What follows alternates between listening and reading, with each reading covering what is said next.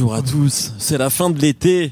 Et donc c'est euh, la fin de l'été pour nos fun, mais c'est un petit peu le retour là. C'est la rentrée avant la rentrée de nos fun. La pré-rentrée. Euh, la pré-rentrée, absolument. Euh, vous l'avez entendu, je ne suis pas tout seul. Il y a donc pour ceux qui auraient oublié, moi c'est Mehdi Maizi. Il y a, Enchanté. Parce que ça fait longtemps qu'on n'a pas parlé dans, dans un Ça micro. va ou quoi? Il y a Brice Bossavi, comment vas-tu? Très bien, et toi? Je Magnifique. suis dans la même chambre que je quitte, donc tout va bien. Il y a Schkid également, comment vas-tu? Ça va. Et il y a le Capitaine Nemo. Salut, salut. ça Et va? il y a également, alors aujourd'hui elle n'est pas là puisque on dit tout ici, elle est en train de faire du yoga. Euh, mais Naomi euh, est avec nous, l'excellente Naomi sera avec nous sûrement pour parler euh, demain ou, ou après-demain d'ailleurs en tout cas. Elle, elle viendra évidemment au micro. Alors il faut quand même expliquer où on est euh, puisque nous sommes, nous avons fait un long périple pour arriver où nous, nous sommes aujourd'hui. Nous avons d'abord pris l'avion à l'aéroport de Roissy Charles de Gaulle euh, pour faire une s'arrêter à Montréal. Mhm. Après combien? 7 heures de, de vol? 7h30, je crois. 7h30 de vol. À Montréal, nous avons fait un petit peu la fête. Fête Eh, Et le lendemain, nous avons pris un bus. Euh, nous avons pris, fait 8 heures de bus pour arriver ici, donc au FME, qui est un festival qui existe depuis plusieurs années, euh, qui est un festival dédié aux musiques émergentes globalement. Euh, et il y a pas mal de, de, de rappeurs soit qu'on connaît soit qu'on qu'on a envie de découvrir qui seront là. Euh, il y a pas que des rappeurs évidemment mais euh, on va forcément parler euh, parler de rap dans cette émission. Euh, voilà un petit peu euh, on est arrivé hier. Ouais. et on a quand même déjà vu alors y a, le festival a officiellement commencé hier. Et Nemo tu étais très heureux de retrouver euh, un, un DJ Ah, euh, que tu écoutes depuis des années. C'est Kid Koala. C'est vrai. Donc avant qu'on rentre dans le vif de cette émission j'aimerais que tu nous fasses un report Ah bon Un report de de cette prestation s'il te plaît C'était intéressant, il y avait des yeux de chaque côté de qui, qui, son... Kid Koala gros parce que même moi ce que je t'ai demandé avant l'émission Ouais. euh, je le connais de nom mais je sais pas vraiment qui c'est C'est un, un turntabliste Ouais. canadien, si je ne m'abuse, euh, qui a pas mal bossé à l'époque, euh, même avec la grande époque des turntablistes, c'est-à-dire les Qbert, euh, Ouais. Invisible Scral Pickles, etc. Et il a pas mal œuvré sur les albums de rappeurs pour ramener un petit peu de, de scratch musical, disons. comme qui par exemple je pense à quel Euh, rappeur en fait, le projet euh, Dr Octagon, qui à la base est des Dan the Automator, qui est aussi un Canadien, ou au moins un Californien, je crois. c'est quand même euh, pas la même chose Ouais, mais je veux dire, Canada, c'est un peu, de Vancouver. À vérifier, je, je suis, je suis un peu euh, fatigué, jetlagué t'es pour me rappeler exactement de cette information. je vais regarder vas-y continue je Euh, regarde pendant que tu Mais en gros, il avait monté un projet avec euh, Qbert et Cool Kiss, et c'était le projet ensemble euh, qui s'appelait Dr Octagon avec un producteur, et un rappeur. Californien et un DJ.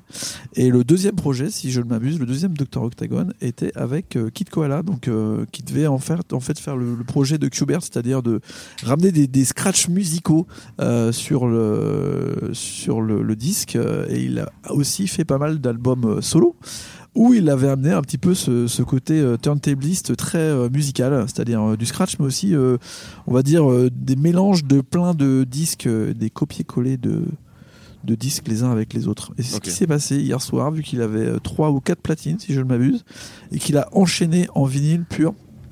euh, des tonnes de petits breakbeats euh, et de petites, en- de petites ambiances ou de d'instruments euh, pour créer en fait son propre style musical et on est passé un peu par tous les les styles euh, de son Ah, euh, c'était assez chaud euh, effectivement un peu il- DJ set et pas pas que ça quoi il mixe sur vinyle. Et il y a quelques temps, justement, nous, euh, quand j'ai dit nous, c'est nos on a été invités par Fuzati Ouais. euh, à mixer à la grande halle à la Villette. Et alors, Ouais. c'était le euh, la règle de Fuzati, c'était de mixer uniquement sur vinyle. Ouais. Ce qui fait qu'il y a que Nemo qui a. Nemo est, le seul ici qui a des vinyles. Euh, c'est une question que je veux te poser, mais que je peux aussi peut-être poser à toi, Shkid, même si vous n'êtes pas la même génération. Mais toi, Nemo, qui a pour le coup connu différentes étapes euh, du DJing, etc. Est-ce que ça apporte réellement quelque chose, honnêtement, aujourd'hui, de mixer sur vinyle? Ah. euh, ou est-ce que, alors dans le cas de, euh, de Kid Koala, ça a du sens puisque Ouais. c'est etc. Donc il y a cet amour du scratch qui j'imagine, pas le même quand t'as pas du Non. vinyle. Mais euh, toi qui as connu les deux, qui as beaucoup de vinyle, est-ce que ça a réellement un intérêt Ou est-ce que pour toi c'est plus une sorte de nostalgie, euh, qui est légitime d'ailleurs, de, de, de quelqu'un qui a juste envie de ressortir ses vinyles déjà je vais faire un erratum c'était pas sur le deuxième Dr Octagon c'est sur Deltron 3030 D'accord. où Dan the Automator euh, joue avec Kid Koala et Kid Koala fait, la, fait le scratch après pour ce qui est du, du vinyle euh, je pense que c'est juste que tout vient de là en fait. C'est-à-dire que la manipulation des disques à la base c'était la matière euh, vinyle et en fait tout le concept de faire des boucles et de faire des, des, des passe-passe c'est ce qui a créé euh, le rap et même partie de la musique électronique. Le fait de laisser euh, les parties disco, il n'y avait pas de paroles euh, entières. Donc euh, je pense que ça a un sens si on veut amener le, le côté culturel de en avant. Après, je pense que de toute façon, à partir du moment où la technologie euh, avance, euh, Oui, c'est comme si tu vois, est-ce que c'est important d'avoir une guitare quand t'as un groupe de rock maintenant? Non, c'est pas, pas la question que c'est que, qu'est-ce que ça apporte en fait. Mais t'as répondu, c'est plus. Euh, est-ce que ça a encore un intérêt, une valeur ajoutée? Ouais. euh, mm, Ou est-ce que c'est juste la nostalgie, ce qui est, ce qui est cool aussi hein. Ouais, un truc que je me dis souvent, et c'est vrai que ça se, ça se prouve assez régulièrement, c'est que des fois, euh, tu repousses tes niveaux de création si euh, tu as des limites Des dans ton matériel, ouais. si tu as des contraintes dans ta façon de créer en fait. Parce que finalement, euh, si tu peux tout faire et que tu as accès à tout, bah, des fois ta création peut être un peu... euh, bah justement touche à tout, ça part dans Mmh. tous les sens et c'est pas forcément terrible alors que des fois plus t'as des contraintes euh, très régulièrement euh, il y a eu euh, des contraintes dans le milieu de la musique euh, soit euh, vrai, c'est soit etc et c'est souvent à ce moment-là que bah tu peux avoir des créations qui sont plus euh, brutales, plus radicales et plus intéressantes. Voilà. T'as, un avis là-dessus, Chiki, toi Même si je me que toi t'as commencé à mixer euh, en clé, sur clé USB. Euh, je, je fais mon premier DJ set euh, sur vinyle le 5 septembre. Je sais pas si t'as le droit de dire. On, peut dire ou pas déjà ça? Ah bon, je dis Ah, pas c'est c'est à quelle soirée alors Bah aussi je pense. Je- Non, mais j'en sais rien comme. Bah, On que- le dit pas comme ça, il y aura Ah. un mystère. ça Voilà, va. mais, voilà, c'est, ouais. mais c'est en lien avec No Fun et Binge. Voilà, on, on peut le dire. Ah. euh, voilà. Mais je sais même pas s'il y a une communication officielle. Peut-être que je me trompe. Voilà, donc Bon, je en tout cas, je vais faire ma première euh, expérience. Et Donc, donc, euh, euh, tu vas acheter des vinyles spécialement pour l'occasion? Alors, je sais pas pourquoi tu penses que j'ai pas de vinyle, mais j'en ai Il y en a plein. quand même beaucoup Mais de parce qu'on te voit tout bah, le temps je te balader avec une clé USB. Ouais, voilà, c'est vrai. Ouais, c'est un peu ennuyeux si tu me vois tous les jours. Dans Paris. Dans Paris. Avec ta clé USB, tu on regarder. voit. Tu fais chier tout le monde d'ailleurs. Qu'il fallait qu'on te le dise avec cette putain de clé. Mais ok, très bien. Mais je suis très, je suis très pressé de voir euh, ce que ça donne. Parce Ok. que c'est c'est- effectivement le fait que ce soit une autre, euh, une autre matière et une difficulté, c'est Bah ouais.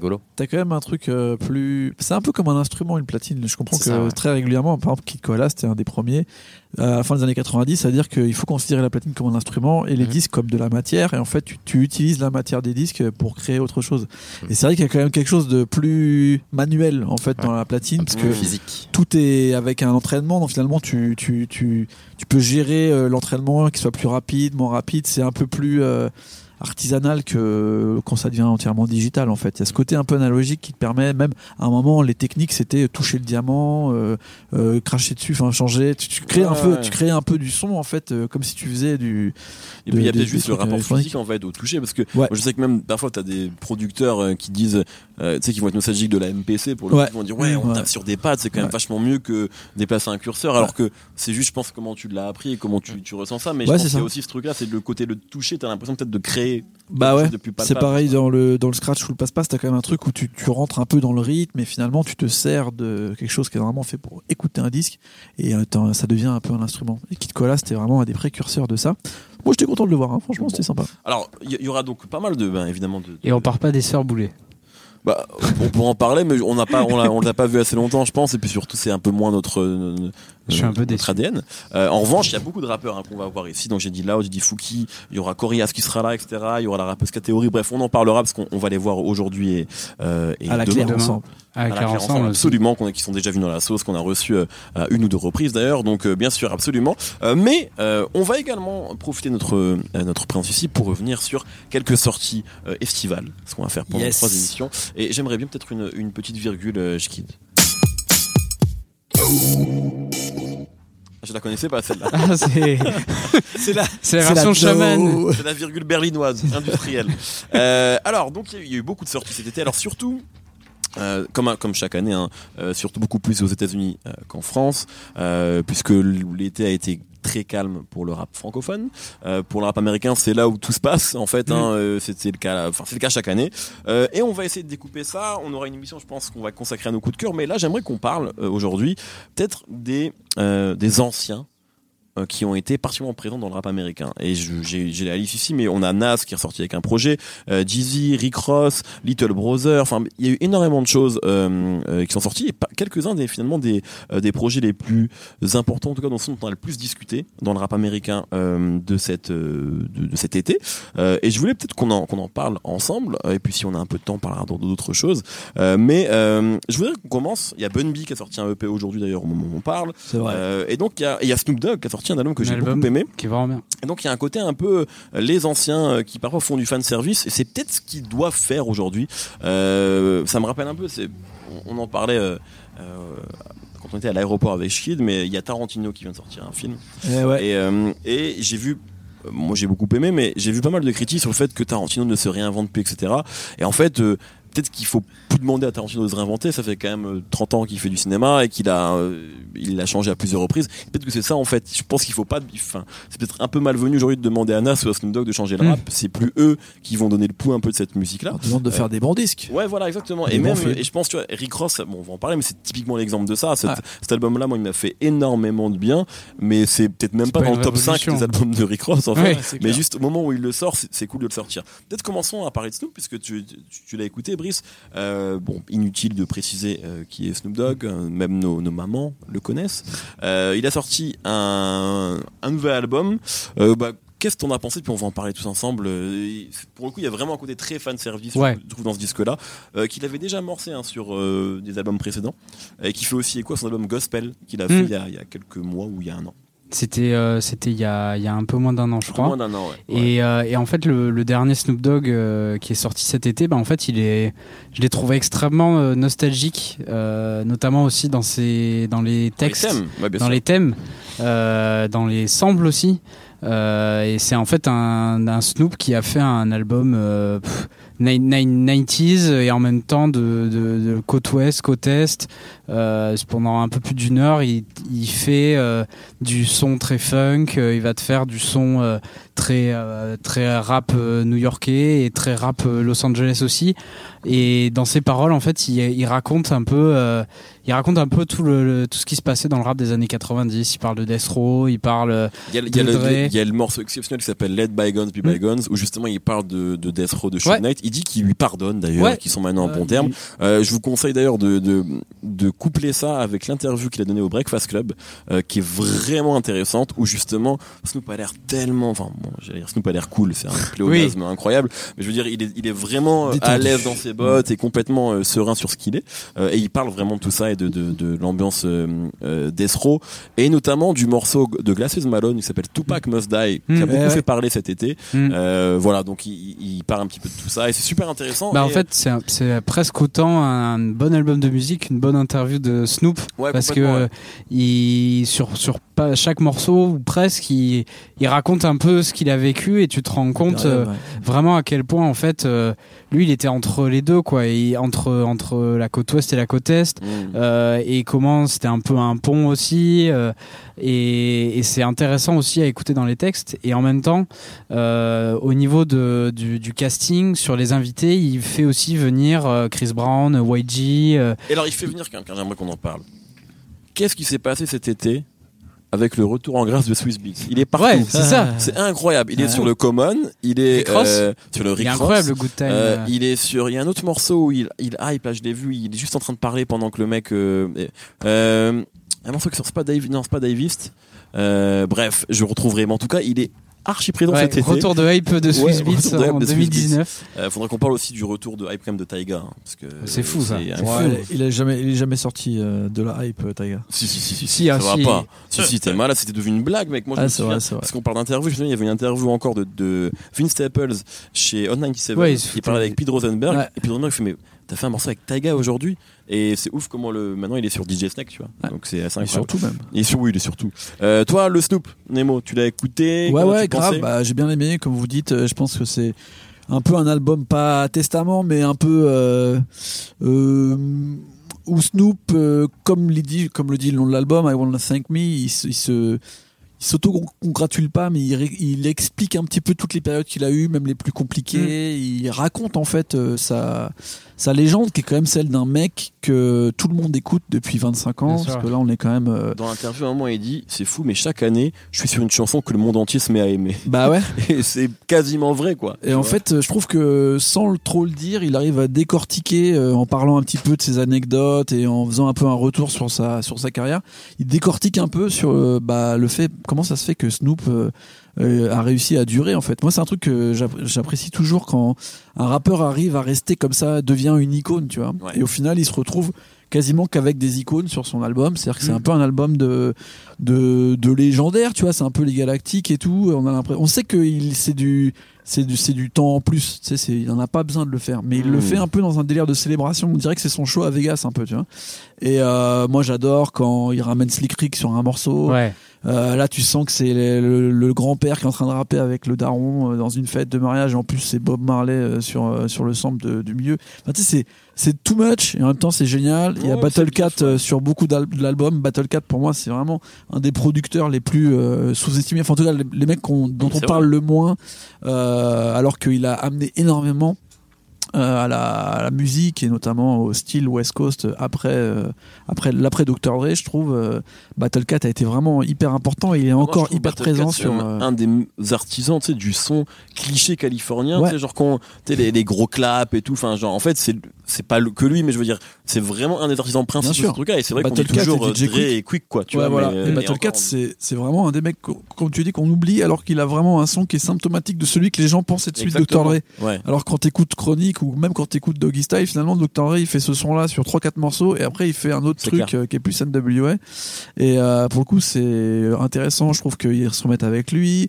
Euh, et puis il y a quand même cette, euh, ce, toujours ce passage parce que euh, il a, il a toujours un morceau avec la nouvelle génération. Ouais. Là il y a RJ, il y a YG, il y a, il y a, y a aussi un moment où il repart sur le délire un peu hi-fi, tu vois, avec Rick Rock, Ouais. Stressmatic que moi j'adore, qui est un rappeur de Federation, qui est un proche de E40. Euh, il y a aussi un petit morceau avec Nate Dogg quand même. Enfin, en fait, il, il arrive à, je trouve, il a condensé en fait tout ce qu'est Snoop Dogg. Et euh, je trouve que, comme tu dis, euh, comme dans l'interview, euh, Mehdi, euh, je trouve que pour le coup, euh, c'est rare d'avoir un artiste qui est aussi lucide sur euh, sa position dans la musique et qu'en même temps est hyper, détendu par rapport à Mhm. ça, qui se met pas de Mhm. pression, qui se monte pas le, le, le bourrichon, disons. Et, euh, ne se montre pas le bourrichon et je trouve que ça va être un peu le fil euh, conducteur de tous nos vétérans de cet été, euh, qui, à mon avis, ont tous fait un peu la paix. Enfin, je sais pas si c'est parce que le rap a complètement changé et que finalement c'est devenu autre chose, mais j'ai l'impression que tous ces mecs qui étaient un peu dans la tourmente, euh, Snoop peut-être pas, mais les autres dont on va parler après, qui étaient un petit peu dans un décalage ou dans, dans une tourmente, hein, on va le dire, hein, dans une euh, tempête. Euh, je trouve qu'ils se sont un peu fait la paix avec eux-mêmes euh, cet été. Et cet album de Snoop Dogg, bah, c'est, je pense que des gens qui n'ont rien à foutre de l'histoire de Snoop, qui ont écouté trois albums ça- de Snoop dans leur vie, cool. bah, ils vont trouver ça agréable. Et c'est vraiment un bon album, bien produit. Surtout, je tiens à dire, c'est là où on voit que les Californiens et Snoop, c'est quand même des légendes. C'est que le mixage, le son, le mastering de cet album, c'est un truc de malade. Ouais. C'est pas, euh, c'est pas un mélange de, de, de Mm. morceaux euh, chopés à droite à gauche que j'ai mis dans un seul. Et j'ai adoré la pochette aussi Mm. Qui fait vrai. référence à un, à un tableau dont je ne sou- me souviens plus le nom, mais normalement c'est des chiens qui jouent aux cartes. Donc le fait que là ça soit Snoop Dogg, donc le grand chien, avec tous ses potes en train de jouer aux cartes avec le même univers, je trouve ça hyper cool. Euh, Très euh, bien. Voilà. un bon disque de Snoop Ouais, un bon disque. voilà C'est une bonne année. Comme, comme on dit, un, Ça fait plusieurs bons disques qui Ouais, sortent. ouais, euh, comme on dit dans le milieu du vin, c'est un bon ans. millésimé. Ouais. Euh, c'est vrai que c'est régulièrement un bon millésime. euh, Bah, euh. tu l'as pas écouté? Je l'ai écouté une fois. Ouais. Mais j'ai rien de j'ai rien de plus ou d'intéressant à dire euh, puisque moi j'aime j'aime pas Snoop Dogg en fait. C'est impossible de dire ça. Arrête d'être dans ton rôle. Peut-être que je suis la seule personne, mais j'ai jamais accroché. euh, T'es la seule personne, je pense, sur Terre à dire Je pense que j'aime t'as aimé Snoop Lion, non Snoop Lion, ça t'a plu. Snoop Lion, c'était mon album préféré. Moi, t'as que aimé Snoop Dogg quand il faisait euh, des feats avec David Guetta en 2010. Ah j'aimais bien Sweat. Alors, C'est un super morceau. qu'on commence à parler des meilleurs feats de Snoop, ça pourrait Jean être une Rock. émission. C'est Jean Rock, absolument, est clairement le meilleur. Moi, je pense que le Jamel meilleur c'est celui Debbouze. avec, avec Jamel. Ouais. Ah, Ouais. Jamel, T'es chaud, Ah, Jamel. punaise. Il est vraiment bien. Pour euh, Mission Cléopâtre. Il en a fait. plein qu'il a fait un peu partout euh, pour, euh, pour des raisons un peu. euh, Enfin, pour, pour de l'argent. Il y a des morceaux avec des Avec des Égyptiens. Serbes. Ah, Tout à fait. Génial. Moi, je pense quand même que California Girls avec Katy Perry, c'était un feu C'était bien, ça. incroyable. Ouais, c'était un Ah, feu c'était bien, incroyable, ouais. vraiment. C'était un de ses meilleurs couplets. euh, Ça, C'était bien ça. J'avais adoré. Bon, Et, passons. Il y a quand même juste, je dis un dernier truc, il y a quand même un morceau, Do It When In I Mean It. Il y a Snoop Dogg, Jermaine Dupri, Ozuna et Slim Jimmy. Ouais, je pense ouais, que ouais, là, on est sur un quatuor Ouais. euh, complètement euh, débile et génial. Bon, passons peut-être à un, un autre album dont on a beaucoup parlé cet été, c'est le Port of Miami 2 de Rick Ross, qui était annoncé depuis très longtemps. hein. Il a, comme chaque, c'est ça qui est assez fou quand même avec Rick Ross, c'est que même si une, ça a jamais été un énorme vendeur, même à sa grande époque, à l'époque BMF, tout ça, enfin Teflon Don, c'est quelqu'un qui vendait, qui était influent, mais qui était pas, ça a jamais été un mec qui a tout raflé. Non. Euh, mais sur chaque album, je trouve qu'il arrive quand même à trouver, à, à créer un moment. Qu'il y a quand même un truc où on l'attend, tu vois, c'était là avec God Forgive I, donc c'est le cas avec le précédent, euh, celui de l'an dernier dont j'ai oublié le nom, je me- je m'excuse, qui est très cool d'ailleurs avec euh, Santorini, tout ça, euh, euh, Idols Become Rivals. euh, Attends, ouais, ouais, on l'a, on l'a, Je on suis vraiment désolé Ah, avec. Euh, Better than Apple in My Eye, Rather, Rather You Than Me. Rather You Than Ah Me. en c'est ça. 2017, Qui- qui- yes. qui était voilà qui est pas un, qui est un disque qui, qui a pas laissé une empreinte ouais. inconsidérable mais je trouve qu'au moment où ça sort on l'attendait etc et à chaque fois euh, Rosé euh, ben arrive à créer Mm. ça là il l'a encore fait Euh, c'est en plus la suite bon ben de son premier album en major euh, Port of Miami qui est, qui est loin d'être le meilleur même si c'est un bon disque c'est celui où il y avait Celine etc mais c'est pas du tout euh, euh, l'album qui a créé enfin ça a quand même contribué à créer sa légende mais Ouais. je veux dire euh, le Rick Ross rappeur flamboyant c'est Deeper and Rap et Tef London Ouais. et Albert après. Anastasia EP, tu vois, Rich Forever, tout ça, mais je veux dire, c'est vraiment, c'est un peu après que ça arrive. En tout cas, c'est la suite de Port of Miami 2. Ce qui est marrant, c'est que même dans le son, je trouve que c'est beaucoup moins la suite de Port of Miami 2, justement, que de Deeper and Rap, euh, Ouais. puisque, euh, ce qu'on retient à mon avis de Port of Miami, c'est Hustlin et Push It to the Limit, etc., qui sont quand même justement le côté euh, ben, son floridien, euh, pré-trap musique euh, des années 2010, Synthétique. super Ouais. synthétique. Euh, et alors que c'est là, cet album-là, hormis deux trois morceaux, il est super cigar music. Maybach Euh, Music, voilà, euh, Maybach Music. vrai. ouais. qui est, je crois que le, le premier Maybach Music, il est sur Trilla, justement, Mm. donc le deuxième album de, Jay- donc ça, de Rick Ross en fusion avec Jay-Z. Donc ça arrive Mm. après, et c'est là en fait le, qui construit cette esthétique euh, léchée, euh, cigare, etc., qui est omniprésente sur ce sur ce disque-là. Moi, franchement, j'adore cet album. Et je l'adore aussi parce que je pense que j'avais besoin de l'entendre à ce moment-là, parce que dans l'absolu, euh, effectivement, je pense qu'on pourrait me citer au moins 5 ou 6 projets de Rick Ross qui sont probablement meilleurs. Ouais. Peut-être même que le précédent Radio Demi, en tout cas, il est, il est pas, enfin, ils sont à peu près au même niveau. Mais je sais pas, je trouve que c'était cool que Rick Ross sorte ce truc-là à ce moment-là et aussi qu'il accepte euh, qu'il ne sera plus aussi influent qu'il l'a été. Mm. Tu vois, sur les albums précédents, je trouve qu'il y avait toujours un morceau, tu vois, là, il y avait- Trap, Trap, Trap sur euh, Radio Demi, toujours Ouais. un morceau où il voulait recoller à l'actualité et en fait, c'est plus lui qu'on a envie d'écouter. Les gamins, ils veulent écouter Lil Baby et Gunna, tu vois, et, euh, ou Lil TK, tu vois, et, et c'est plus Rick Ross qui va avoir le tube de l'été. Par contre, euh, il est capable de d'avoir euh, qui qui aujourd'hui peut avoir euh, Lil Wayne, Drake sur son album. Il aurait pu avoir Pusha T. Il, il pourrait avoir, enfin, il a vraiment cette capacité, je trouve, à agréger absolument tous les styles de rap et tous les rappeurs possibles. Euh, et cet album-là le prouve mieux que personne. Et je trouve qu'il arrive à chaque fois, il arrive à bien collaborer. C'est Pusha T qui disait. Encore en interview, décidément, je suis en train de me bossaviser. Euh, Pusha T qui disait euh, que euh, c'est trop, c'est trop un plaisir de bosser avec Rick Ross parce que quand tu bosses avec lui, t'as toujours le couplet qui arrive parfaitement, il est trop bien écrit, ça arrive à l'heure, etc. Enfin, genre, apparemment, c'est vraiment le meilleur mec pour collaborer. Ce qui explique aussi pourquoi Drake, à mon avis, euh, continue à bosser avec lui Ouais. sur ses singles, tu vois, alors que il a plus besoin de bosser avec Rick Ross. Ouais. Euh, voilà, donc moi j'ai beaucoup, j'ai beaucoup aimé parce qu'il y a vraiment un côté fan service à fond, et je crois que c'est exactement ce que j'attends des mecs qui arrivent à ce stade de leur carrière. C'est justement ne quand t'es plus vraiment, quand t'es pas Kanye West et que t'es plus vraiment capable de challenger euh, les derniers trucs, ben il vaut mieux à mon avis que tu restes dans ta zone de confort. Et là, c'est exactement ce que fait Rick. Et moi, j'ai adoré ça. Je sais pas ce que vous en avez pensé. Bah, moi, je trouve que c'est comme euh, un peu comme euh, Snoop dans une autre génération. En fait, sur sur cet album-là, en fait, il- je trouve qu'il court plus après le rap. En fait, c'est Ouais, clairement. c'est-à-dire que hum, les, les deux précédents, moi, ce qui m'embêtait, c'était parfois il y avait des morceaux où il essayait de coller à l'actualité et ça sonnait un peu maladroit, alors que là, il s'est juste dit, euh, je vais Ouais. mettre des gros pianos, des gros violons. euh, Et puis je vais faire le son que j'ai contribué Voilà, à créer. en fait. exactement. C'est sa marque. Il a, et vu que c'est- lui qui l'a créé, c'est lui qui, qui le fait le mieux. Et c'est pour ça que des morceaux comme euh, Vegas euh, Residency Ouais. euh, Ah, c'est chaud ça. ou euh, même euh, Big Time aussi avec Swiss Ouais. Beats justement. la prod de Just Euh, Blaze. c'est fou quoi. Ouais, ouais. Et pourtant ça a déjà été entendu, mais il y a un truc en fait avec le son de Rick Ross hyper flamboyant qu'on trouve pas ailleurs et que là, euh, sur cet album euh, particulièrement, je trouve qu'il vient de sortir, il le fait extrêmement bien quoi. Et, euh, et même les, les featuring, ça marche, euh, ils, ils marchent tous bien quoi parce qu'il joue aussi son jeu à lui. Euh, et je pense notamment bah, ce, ce dernier morceau avec Drake qui dure presque 6 minutes, euh, où les deux rap, rap, rap. Enfin, je trouve que c'est vraiment un, un chouette duo quoi, Drake je sais pas qui a écrit le couplet de Drake, mais il est mortel. Grave. je sais pas qui lui a écrit celui-là, mais franchement, il est bien. Bravo mec. Mais, euh, mais c'est-à-dire que, que ce, le, le fait de l'avoir appelé Port of Miami, c'est un peu, un peu préjudiciable. Je pense que c'est que ça reste quand même un, un- un Port of Miami, c'est un disque important. Et là, c'est un, un disque euh, tranquille de, de Rick Ross. Mais euh, j'ai quand même envie de me le réécouter beaucoup plus que les deux précédents Ouais, ouais. parce que euh, bah il y a un côté un peu euh, un peu doudou quoi Euh, tu, tu, tu, tu- ça te rassure de réécouter ça et c'est bien fait c'est vraiment le truc Rick Ross euh, motivation musique quoi Très bien.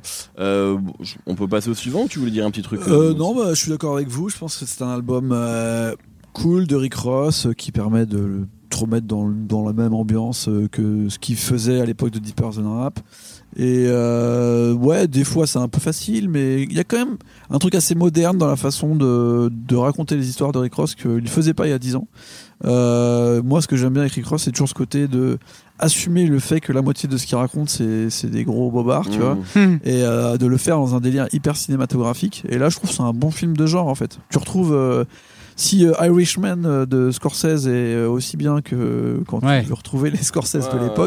Bah c'est cool, ça te met dans une bonne ambiance. Tu vois. Et, big up juste à Tariq Azouz, producteur français Ouais. euh, de Bondy, qui, euh, qui, qui, qui produit pour Maybach Music depuis, euh, depuis longtemps et qui est présent sur cet album-là. Donc c'est toujours cool Mm. d'avoir, d'avoir un Français qui est présent et qui lui a, vraiment l'air bien intégré quand même dans le roster, dans le roster Maybach Music. Donc c'est cool. Il y a, il y a un, un autre rappeur, un rappeur problématique. euh, Nas. Ah putain, en parle quand même problème celui-là. C'est vraiment non parce que c'est marrant de voir comment euh, il reste dans tous les tops. Tu sais là cet été il y a eu la liste, euh, c'est- cette, cette liste de 50, 50, meilleurs rappeurs ouais. qui est sortie, on sait pas qui l'a faite. Du coup tout le monde y allait de la, de la sienne. Et Nas il est toujours dans le top 5 en fait. Peu importe Ouais. la liste, peu importe ce qu'il a fait, il est toujours là. Euh, et c'est complètement compréhensible parce que euh, contrairement à ce qu'on peut dire, il n'y a pas que Ilmatic qui est bon dans sa carrière. Il y a, il y a une discographie qui est vraiment mortelle, mais en même temps, ça il y a déjà It Was Written qui est son meilleur album. Bien sûr.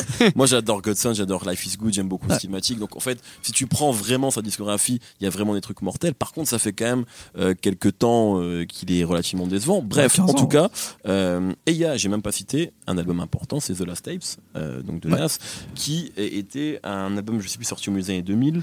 Euh, En fait, sorti années en 2000, pardon. ouais, sorti en 2001 et en fait euh, c'était euh, vrai, je t'en prie. C'était après le leak de I Am, donc l'album qui arrive album. après It Was Written était Ouais. censé être un double album, c'était un peu censé être l'album un peu de la consécration de Nas parce que c'est pile au moment où en gros Jay-Z arrive, euh, tous les Biggie rappeurs importants font des doubles albums. ouais aussi. voilà, c'est juste après All Eyes on Me, c'est euh, après Biggie. Ça arrive pile au moment où normalement tout doit faire et Nas est un des premiers à avoir finalement le un énorme leak d'album à une époque où pour l'instant ça n'existait pas trop. Et 90% de- du disque I Am euh, est disponible et bootlegué partout. Donc euh, le label part en sucette euh, et euh, sort le disque très très rapidement. Euh, I Am qui devient un disque quand même un peu moyen même s'il y a Nas Is Like même s'il y a des Oui, morceaux oui, qui sont très forts. Mais dedans on sent qu'il y a des morceaux qui ont été faits à la va-vite c'était un peu à l'arrache. Et il y a Nostradamus qui sort un an après Ouais. qui est censé être bah, finalement le euh, deuxième album qui était censé être dans Sauf qu'il y avait énormément de très bons morceaux qui avaient leaké, qu'ils n'avaient pas osé sortir, qu'ils avaient gardé de côté, et tout le monde en fait écoutait ces bootlegs en disant genre c'est les meilleurs morceaux de Nas, pourquoi ils les ont pas sortis en album, c'est un truc de ouf. Et donc deux ans après, ils décident de sortir The Lost Tapes, qui sont en grande partie ces morceaux qui étaient sortis en bootleg à droite à gauche, qui étaient censés être sur IAM, plus quelques morceaux en plus, et en fait c'est devenu quasiment le meilleur disque de Nas parce que il- Ah, non mais Calme-toi, à l'époque, à l'époque en tout cas, c'était avant, euh, disons que juste avant ou après Stillmatic, je crois, mais euh, Ouais, c'est ça, la sortie. avant, ouais. Donc après, en disant Tout le monde était un peu en mode genre- c'est un truc genre qui fait du bien à Nas en Complètement. C'est ça. Parce qu'il avait des énormes singles, il y avait Do Rags, enfin il y avait des morceaux. en plus, c'est le début où il y a Alchemist aussi qui rentre dans le dans le cheminement. Donc on le sent un peu plus nerveux, un peu plus euh, street, et il y avait énormément de morceaux qui étaient censés être finalement la colonne vertébrale de IAM, euh, qui reviennent en fait euh, un truc dans important. la culture. Parce que il y a quand même un, un des gros problèmes de Nas, c'est que Nas c'est le Danny Dan, excusez-moi, je dois placer Danny Dan, Ouais. c'est le Danny Dan américain, c'est qu'il ne sait pas choisir ses prods. Ouais, Et, donc il y, a- il y a un énorme souci dans, dans I Am, dans et dans beaucoup d'albums de sa carrière, c'est lui il est toujours impeccable, c'est le choix des prods. Et sur The Last Step justement, Alchemist, enfin tu parles de tout ça, les prods sont mortels Ouais. sur le Mm. premier volume. C'est vraiment et ça fait du bien d'entendre y la prod de Fetus, ouais. Purple, etc. Ouais. C'est pas forcément les prods révolutionnaires, mais juste entendre ça sur des choses juste mélodieuses à ce moment-là, ça fait du bien en fait d'entendre Nas. Ah, Il n'y a pas Dr. Talkboot. Non, ouais, exactement. Mon dieu, ça c'est horrible. Euh, mais du coup, The Lost Tapes 2 et donc la suite, euh, Ouais. forcément, hein, comme on avait Port of Miami 2, on a The Lost Tapes 2, euh, qu'il a teasé euh, un peu au début de la, au début de, de, de l'été, euh, en parlant du track listing, etc. Et donc avec un, un, un listing de producteurs euh, extrêmement prestigieux qui va de Primo à Kanye West, etc. Enfin voilà. Reza. Reza, absolument. Euh, ils avaient déjà bossé ensemble. pas Euh, non, enfin, ils avaient bossé ensemble, je crois, sur un album de Hazy, si je ne m'abuse. Ouais, mais je crois pas Mais que sur un sinon, album de non, Nas, il y non, avait non. déjà une prod Non, de de, toute façon, Valsa avait fait très peu de prod Ouais. pour des hors Wu-Tang, hein, même à l'époque. Donc, euh, Et donc c'est assez sorti. Et Nemo, je sais que tu l'as écouté. Ouais. Parce que même si tu critiques beaucoup Nas, Ouais. tu avec l'an dernier dans tes top Spotify, je crois Mais que oui. t'étais dans le top 3. Bah oui, parce que j'avais fait un portrait sur Nas. Mais en fait, pour moi, c'est toute proportion gardée. Tu vois, c'est un peu des mecs comme Nekfeu. C'est pas des mecs que forcément je vais. Non, mais c'est pas des mecs que je vais forcément dire. c'est- ouais. Ça a du sens du coup. Non, mais tu vois. Bah, parce vrai. que pour moi, c'est pas des mecs forcément que que je vais citer premièrement comme des. Enfin, tu vois, mes rappeurs préférés ou quoi. Mais je sais qu'ils ont un succès qui, comme tu l'as dit, reste dans les années. Donc pour moi, ça veut dire qu'ils ont quelque chose en plus et qu'il faut l'analyser. Et si moi personnellement je les aime pas, c'est pas pour ça que faut Ah, pas en plus, parler, tu vois. Ce serait exagéré de dire que t'aimes pas Nas quand même. Non, absolument pas. Il y a énormément de, de trucs que j'aime bien chez Nas, mais euh, en fait, ce qui m'ennuie, c'est plus les fans de Nas qui le mettent devant tout le monde alors qu'il Ah a oui. fait plus d'erreurs. Mais ce que je trouve intéressant chez Nas, justement, c'est le fait qu'il est peut-être plus humain que les autres et qu'il a fait, euh, il a eu un parcours euh, semé d'embûches, qu'il a fait des mauvais choix, qu'il s'est retrouvé dans des dans des merdiers pas possibles, et que là, il est un peu plus dans Après, euh, The Lost Tapes 2, ce qui est marrant, c'est comme pour Port of Miami et tout, tout ça, c'est que ça, on joue en fait sur une sorte de légende d'un album que, Mm. créé sur des chutes de studio euh, un peu folles, un peu légendaires. Alors que là, on voit que c'est des chutes de studio où même Nas il dit, bah celle-là on voulait pas les garder.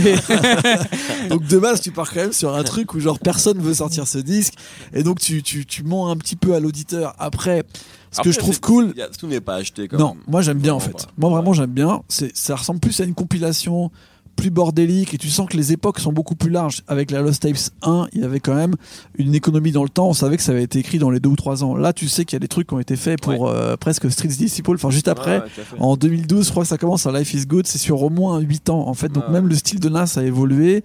Et euh, les prods de Kanye, c'est plus les prods de Kanye qui feraient maintenant. Donc tu vois, c'est, pas un truc qui est très actuel. Après, je trouve qu'il y a des bonnes histoires. C'est pour ça que je parle de fan service parce que je pense que quand t'es pour le coup euh, on parlait de Snoop, on dit si t'es pas fan de Snoop, tu peux aimer l'album. Là, Ouais. si tu n'es pas fan de Kanye, de De Nas, pardon, non, tu vas il pas faut forcément. passer ton chemin. Ouais, ouais. Par Mm. contre, si t'as envie d'avoir une photographie, juste des morceaux euh, euh, inconnus de ton rappeur préféré, bah, évidemment que ça a du sens parce que c'est pas mauvais, tu vois. Non, mais, puis comme tu dis, c'est vrai qu'on a quasiment des prods. Moi, c'est ça qui m'a aussi intéressé. On a des productions qui sont un petit peu au niveau au-dessus Ouais. de ce qu'il y a sur un album de Nas habituellement. Même si au final, on peut être un peu déçu de comment il les a utilisés, parce que ça en fait pas des gros morceaux en fait. Mais moi, j'ai bien aimé euh, les prods de Reza. Je crois qu'il y en a deux. Et il y a aussi deux prods de Pit Rock, je crois. Ouais. Et en fait, euh, il y avait un truc qui me manquait dans les derniers morceaux de de, de Nas euh, ces derniers temps, c'est le beat en fait. Il choisit toujours des instrus avec un peu de mélodie, mais avec des beats catastrophiques, avec une caisse claire. On dirait c'est un mec qui a, qui a lâché une, une fourchette dans un truc, dans une flaque d'eau. Ça veut rien dire, c'est Mm. nul, c'est pourri. Là au moins t'as un vrai beat. Et pour le coup, Nas quand il y a un vrai beat, bah il rappe quoi, tu vois. Quand t'as un vrai kick, un vrai, une vraie caisse claire, bah tu sens qu'il t'emmène dans un truc. euh, Et pour le coup, bah tout de suite ça, ça, ça a plus de corps, tu vois. Après la grosse bizarrerie de ce truc, c'est qu'il y a absolument tous les producteurs de l'école, euh, on va dire années 90 que, que Nas a, a encensé Ouais. depuis Ilmatic, et il manque DJ Premier. Ouais, c'est vrai. Alors euh, ça laisse toujours un peu planer le truc de est-ce qu'il y a un album Nas Qui DJ Premier années, dont on hein. nous parle depuis 25 ans qui va sortir parce que là il y a aucune chute c'est quand même bizarre que dans toutes les chutes il n'y en ait pas une avec Primo alors que c'est sûr ils ont bossé ensemble euh, c'est ça bien. qui rajoute un petit truc en plus À l'époque, euh, je peut-être que Chiki, tu t'en souviens de ce magazine, la Scratch Magazine, tu Ah. qui était donc un magazine dédié aux producteurs. Ouais. Ils avaient avaient fait une fait couve Ouais. où ils refaisaient la pochette de quel album de Gangstar Artwork Euh, je crois que c'est non je crois que c'était dans la pièce, tu sais. Ouais, c'est ce- Daily Operation avec, avec le ouais. portrait Il derrière l'avait, de. il l'avait refait Ouais, dans la ouais, mémoire ouais. et on pensait vraiment que ce disque allait arriver. Ouais. C'était un rêve, peut-être plus de beatmaker d'ailleurs que de rappeur. C'était en Et le 2004 ou 2005, tu Ouais, vois, c'était l'époque de Saigon et tout ouais, ça. ouais, exactement, absolument. Et euh, c'est vrai non. que bah, ça, c'est encore la petite inconnue, même si on sait que de toute façon, je pense que eux sont assez euh, wise, enfin assez intelligents pour se dire en fait tout le monde va être déçu si cet album sort parce Mm. qu'on n'est plus au niveau ni l'un ni l'autre, tu vois. Même si je pense qu'il fera un album qui serait intéressant parce que Primo reste euh, un producteur euh, encore intéressant dans les années euh, 2010, je trouve. Mais euh, c'est fini, c'est comme des pièces, tu dirais, est-ce que tu as envie d'écouter un nouvel album de, je sais pas, un énorme. Je sais pas, il n'y a pas des mecs qui sont pas morts encore et qu'on se dit, sort un album maintenant, tout le monde s'en fout, tu vois, un nouvel album des Rolling Stones ou Ouais. Tu vois, même dans un autre style musical, en Ah fait. ouais. euh, de toute façon, tu peux n'être que déçu parce que le timing, il est plus bon, en fait. Et Juste, c'est dur de vieillir, en fait. Tu, tu parlais d'album Testament par rapport à Snoop. Moi, alors c'est un peu triste à dire parce qu'on est en 2019 et il est sorti en 2012, mais pour ceux qui l'ont pas Life fait, je Good. conseille vraiment d'écouter ou de réécouter Life is Good parce qu'il Ouais. y a un côté un peu album fin de carrière dans ce disque-là, parce Ouais. qu'il y a un truc bilan en tout cas. Euh, il a la grande force de ce disque-là aussi, c'est qu'il avait bossé avec No ID qui, qui réalisait l'album. Euh, donc ce qui Grand fait que réalisateur. Les prods sont mortels. Euh, et c'est pour moi, c'est un peu fort fortifort de Jay-Z avant l'heure, c'est-à-dire que c'est Nas qui, qui, Qui d'ailleurs est aussi beaucoup. réalisé par No ID, comme par hasard. C'est Nas qui s'ouvre beaucoup, qui part à l'époque de sa rupture avec Kelly, etc. Il y a un morceau qui s'appelle Bye Baby qui est franchement assez. Ouais, bouleversant. Donc euh, Avec voilà. la pochette, avec la, la Ouais, robe, c'est ouais. franchement il y a trop de symboles dans cet album. Plutôt que de réécouter l'album produit par euh, Kanye l'an dernier ou Mm. The. Last Steps 2 qui est pas un vrai album, vraiment Life is Good c'est le dernier euh, ouais, il met des vrais trucs dedans. de Nas quoi. Euh, donc euh, je- il faut il faut l'écouter si ça n'est pas Le morceau avec Amy Winehouse, Ouais. le morceau sur sa fille, la Dollar, qui est sur ouais. Sur toutes les filles en général, c'est assez, fort encore maintenant. Ouais. Absolument. Euh, alors, il y a d'autres disques hein, de d'anciens dont on peut parler. Euh, je regarde Brice et j'ai envie de parler parce que je te vois comme un petit frère de Little Brother. Ah, Disque que tu n'as évidemment pas écouté. Évidemment que non. Bon, on va encore parler avec toi, Nemo, parce que j'imagine que toi non plus, je quitte. Ah, Est-ce qu'on peut pas C'est vrai? Dire Ah, alors, vas-y, vas-y. vas-y. Est-ce que alors c'est c'est peut-être une hérésie, mais est-ce qu'on peut pas commencer à dire que Young Thug est un peu un ancien? Euh, ouais, c'est 5 un, ans ça fait? c'est un peu exagéré à mon avis parce qu'il est quand même ans. encore dans le cœur de l'actualité, Ouais. super influent. Ouais, mais on va mais- parler de Young Thug euh, au FME, t'inquiète pas, on en parlera. Non, tu peux. Mais c'est-à-dire que C'est un il a sorti un album là, tu vois, où euh, Bah, c'est un où vraiment le placer, il... Dans ce cas-là, Drake et Kendrick sont des anciens aussi.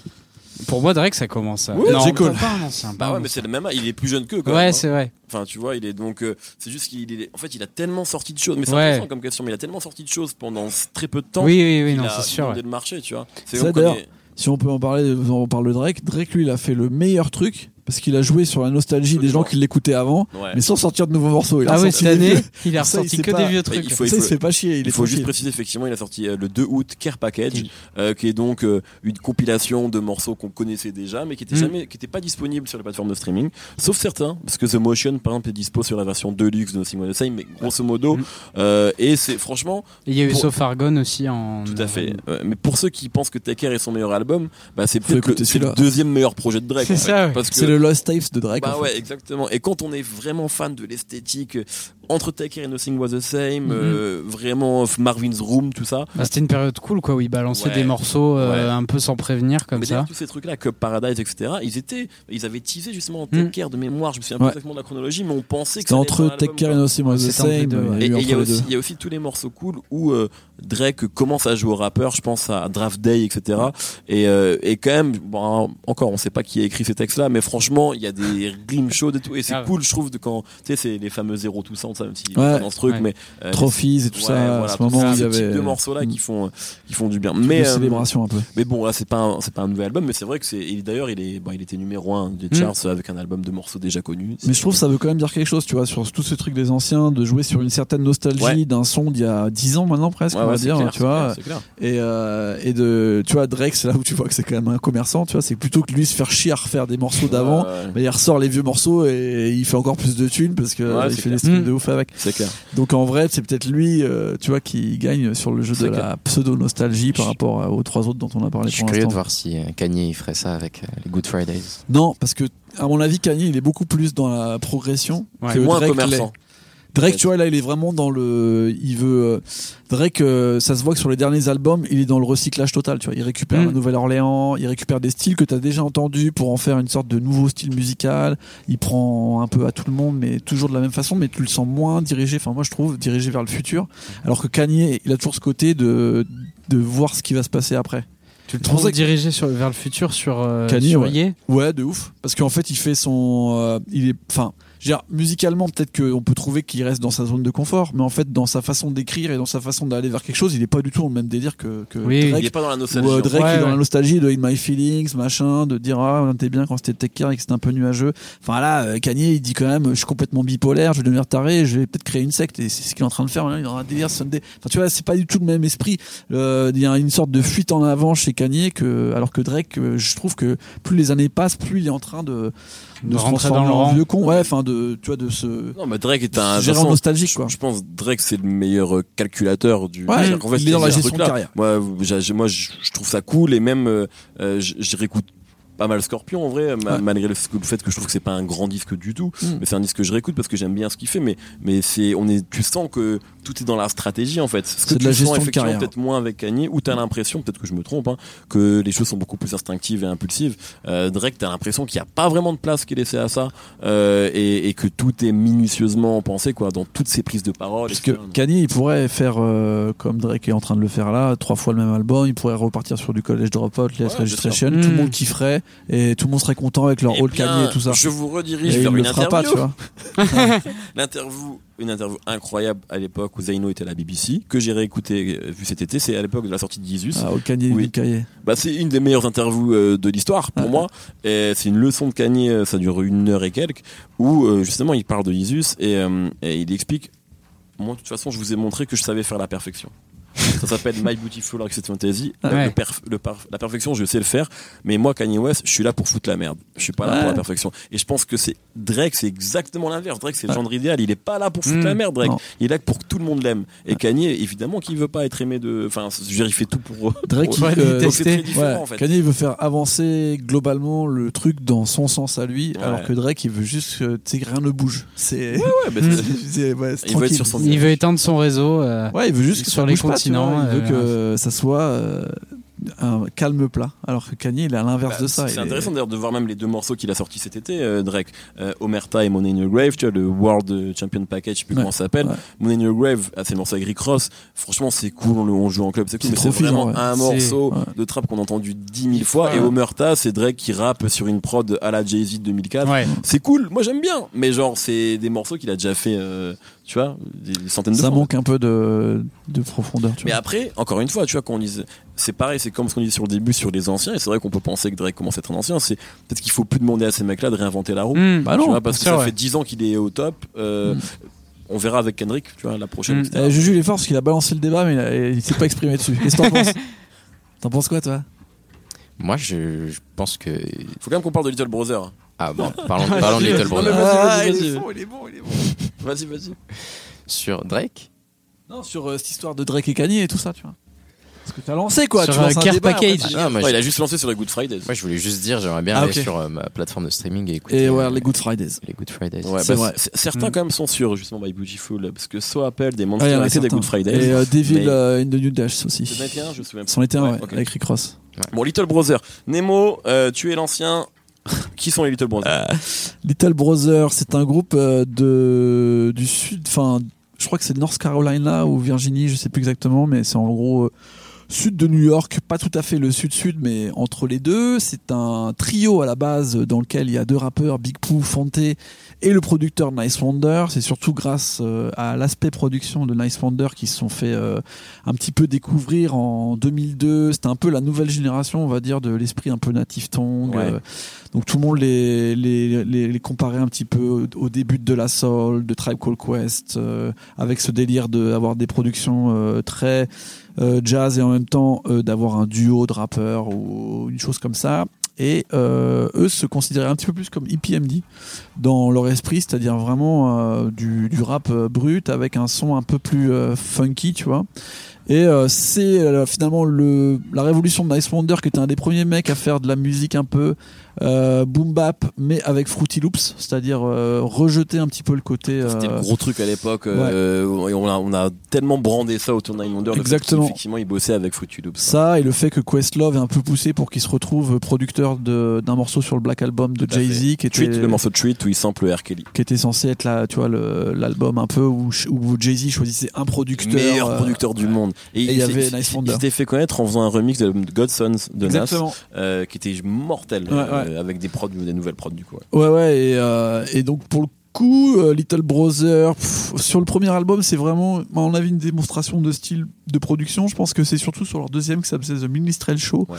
où ils ont un peu euh, réinventé euh, tout le, le style un peu de, de rap conscient mais cool. C'est-à-dire euh, tous les mecs, Mos Def, Talib Kweli, Quest, quoi, ouais, enfin, Native Tongue à fond. Quest, Native Tongue, et en même temps avec un fond où ils avaient comme créé une sorte de Saturday Night Live, mais mais version euh, minstrel show en fait. Donc euh, il joue en fait sur tous les, les les clichés que tu peux avoir sur euh, l'afro-américain au fil des années.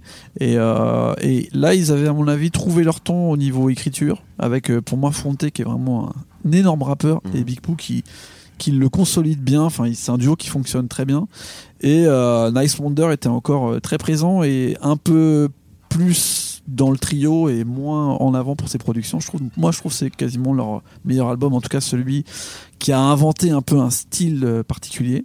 Après, Nice Wonder euh, sort de l'équation et euh, Little Brother reste un groupe qui sort deux albums un petit peu moins intéressants, même si euh, moi j'ai bien aimé Get Back. Ouais, Get Back en Qui 2007. était un peu un esprit justement EPMD, ils avaient repris un peu les logos et tout ça. Il y avait des sons un peu Ouais, plus patates avec voilà. après c'est et, pour- et depuis il y a eu un album ensuite qui était Left Back. Donc Ouais. là tu sentais que les mecs ils étaient un peu sur sur la fin. Euh, Et là, ils reviennent euh, 9 ans après. Hein. Ouais. Donc, Et depuis ils ont disparu. C'était en Ouais. 2010. Ouais voilà c'est ça. Il y a eu des projets solo. Hein. Il y a eu des Euh, projets solo. Fonte a énormément même de, de projets euh, de side projects parce qu'il avait monté un truc qui s'appelait Foreign Exchange. En fait ils ont fait, ils ont, Exchange, ils ouais. ont vraiment créé Avec le euh, producteur Nikolai. Exact, qui Ouais. était un Hollandais. Et en fait, ils ont créé un nouveau style, un peu, j'ai envie de dire, le rap jazzy d'Internet. C'est-à-dire que c'était un moment où ils ont créé euh, une sorte d'univers. Ils sont devenus un peu les ambassadeurs d'un certain euh, rap. C'était le Justice League. C'était que des mecs qui étaient autour d'eux et tout. Et c'était, euh, ils ont aussi euh, un peu aidé l'avènement de Kev Brown, qui est un producteur Ouais. qui était hyper intéressant à cette époque. Alors, bref, ils ont été un peu névralgiques euh, au début des années 2000 pour relancer un petit peu tout cet univers un peu le rap de bonnet en laine comme on l'appelait à l'époque, truc de Common, etc. Et, et donc les là, on les avaient des retrouve, bonnets en laine. On les retrouve hyper, hyper euh, longtemps Ils après. de donc, sortir euh, l'album donc May de Lord Watch qui de Exact. Euh, alors que, on- enfin, c'est vraiment une surprise. euh, Ils avaient juste fait un concert de Ouais. réunion dans leur ville euh, natale, euh, enfin, où au moins ils Et avaient lancé le truc. Earl Sweatshirt était extrêmement heureux sur Twitter qui ressort un album. Ouais, parce qu'en fait, c'est euh, c'est un groupe qui est vraiment symptomatique d'énormément de choses. Je pense que c'est un groupe qui a ouvert énormément de portes sans forcément euh, avoir été trop devant de la scène. Ouais. C'est-à-dire que je pense qu'il a changé un peu la, la vision des choses à un moment où euh, le rap c'était euh, 50 Cent, euh, le Sud, et eux ils avaient un peu inventé leur truc sans être des puristes chiants euh, et en même temps en amenant une Il a- vraie consistance dans les Il paroles. y a un truc qu'il y a toujours eu et qui a vraiment sur album, c'est qu'il y a beaucoup d'humour en fait. Il y a Ouais. des interludes qui sont super importants, Exactement. etc. Et donc c'est un groupe euh, effectivement conscient, euh, mais qui, qui ramène ce truc Ouais. d'humour. Schkid, tu l'as écouté? Ouais. Ah ouais, les interludes étaient très drôles. Ouais. Je me suis bien amusé. Moi, j'avais jamais écouté Little Brother avant, Ok. donc j'ai rien de particulièrement euh, passionnant à dire. J'ai- plu? Ouais, j'ai bien aimé Ouais. cet album. J'ai hésité entre écouter ça et Rhapsody, puisque c'est deux artistes Bah, que je n'ai jamais écouté. Ok. Ah, Rhapsody Ouais. c'est plus jeune. Little Brother, euh, Ça sort le même jour, hein, mais c'est euh, assez. euh, Parce que moi, je les ai écoutés le même jour, en fait, Mm. justement. Et d'ailleurs, j'ai profité du trajet en bus pour, pour les réécouter. Et euh, alors, rien à voir, mais une, une remarque que je m'étais faite, c'est que j'écoutais donc Rhapsody et Little Brother, et après, j'écoutais euh, So Much Fun réécouté Mm. de, de Young Thug. Ouais. Ce que je vous disais, c'est que quand tu écoutes Little Brother et Rhapsody, tu comprends absolument tout ce qui se dit, parce qu'il y a une volonté euh, d'avoir une diction parfaite et que tu comprennes absolument le, enfin que tu comprennes le sens de tous leurs mots alors que Young Thug c'est très différent et Young Thug quand j'écoute Young Thug vraiment j'aime beaucoup mais je ne comprends absolument rien si j'ai pas euh, Genius devant, devant les yeux c'est Euh, donc c'est non mais c'est intéressant c'est pas les mêmes recherches absolument de, tu vois c'est que ton- de mélodie. non, non, t'es davantage dans la sensation et c'est cool aussi, tu vois. Ouais. C'est, euh, mais c'est vrai que moi avoir ces deux disques-là en plus sur le même jour, j'avoue que ça m'a fait du bien. En fait, Little Ouais. Brother et Rhapsody parce que c'est cool aussi de de Ouais, ça. Rhapsody, il est chouette. Ouais, ouais, le Rhapsody est, est très cool aussi, mais euh, voilà. Euh, on, on va arri- on va arriver au bout de cet euh, enregistrement. Je voulais juste dire peut-être rapidement qu'il y a un autre ancien qui a sorti un album, c'est Jeezy. Ouais. Euh, et c'est aussi une suite en plus. Hein. Ouais. Euh, puisque c'est. Il a encore fait le voilà, euh, exactement, c'est le 104. quatrième volume. Mm. Voilà. Moi, je me suis un peu ennuyé. Toi, je crois que t'as bien aimé Nemo. J'ai trouvé ça bien, mais moi je suis vraiment. euh, c'est un très bon fan service pour moi Ouais, de Jeezy. Et tu vois, par rapport à Rick Ross, euh, Jeezy, vraiment, c'est un mec que j'ai énormément écouté, que j'ai toujours apprécié.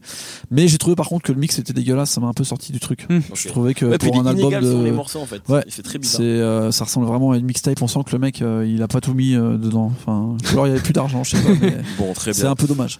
Euh, on, on arrive au bout de, de cet enregistrement. C'est le premier épisode, hein, euh, No Fun, No FME. On est très heureux d'être là, évidemment. Là, on va aller voir euh, plein de concerts, de shows, et on en parle, euh, on en parle demain. Tout à fait. Euh, merci Nemo. Merci à toi. été là. Merci à vous. Euh, Il y a, il y a d'autres anciens dont on n'a pas parlé. Bon, on en parlera peut-être après. Merci Brice. Merci à vous. Merci Shkid. Mais de rien. Bon, et merci à tous les gens qui nous permettent d'enregistrer cette émission. On se retrouve demain. Bye.